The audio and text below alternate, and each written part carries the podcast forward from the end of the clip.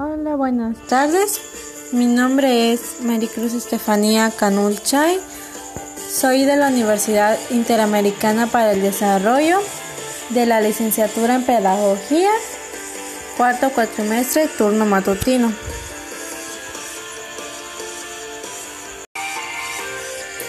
Hola, buenas tardes. Mi nombre es Maricruz Estefanía Canulchay. Soy de la Universidad Interamericana para el Desarrollo de la licenciatura de Pedagogía del turno matutino en cuarto cuatrimestre. En esta labor voy a hacer un podcast educativo hablando sobre la educación básica y superior. Pero antes que nada comenzaré con el primer tema, que es el programa sectorial de educación en el cual en este nos garantiza el derecho que tenemos con toda la población que somos para recibir una educación de calidad, a tal forma que ésta sea equitativa, inclusiva, intercultural, integral, pero para que todo esto sea posible se deben de rebasar a los maestros, los maestros que nos impartirán esta educación de tal forma que esto sea con las evaluaciones constantes que se les aplica para que esto sea una educación de calidad.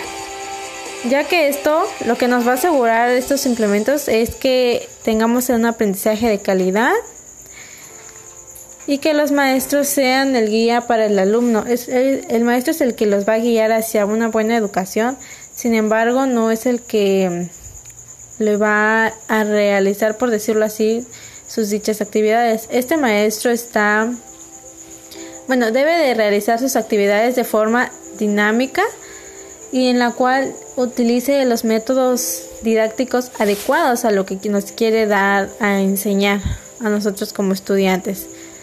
De ahí me paso al siguiente tema, que es el marco jurídico de las políticas públicas en la educación básica.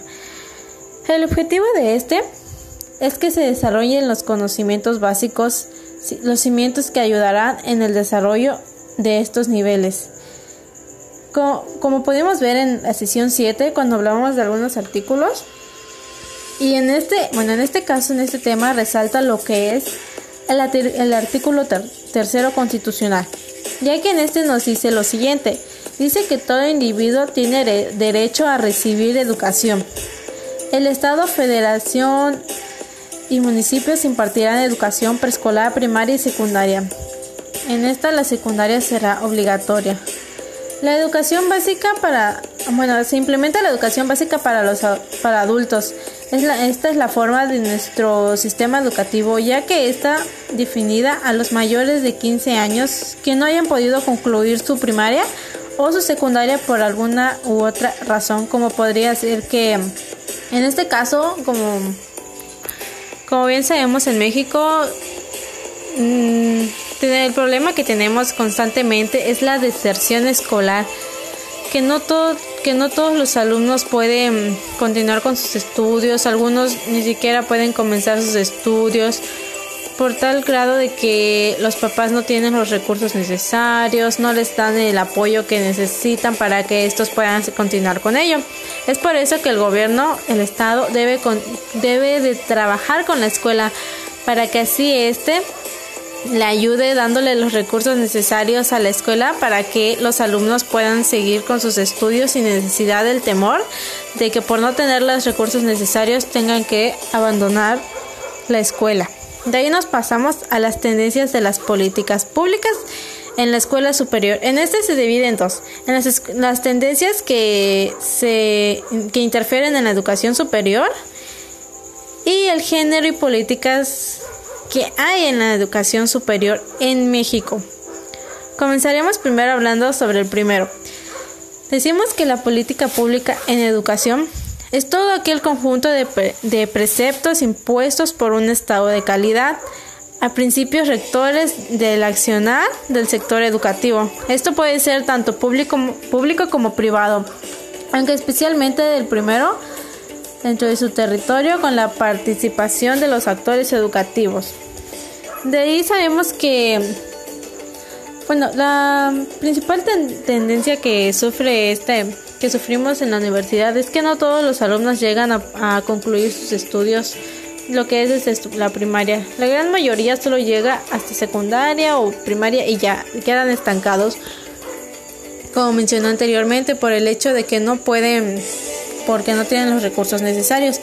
Ahorita en lo que es la universidad y sobre todo en México, sufrimos mucho de lo que es el abandono escolar, la deserción, tal, tal grado de que mm, lo hacen porque algunos no tienen que trabajar, trabajan y estudian, otros es porque se toman un, un año sabático, porque al presentar su examen para aplicar a una universidad, dicen, no, si no lo pasan, dicen, no, pues yo me prefiero tomar un año sabático, estudio, trabajo, ahorro para el siguiente volver a entrar y con todo.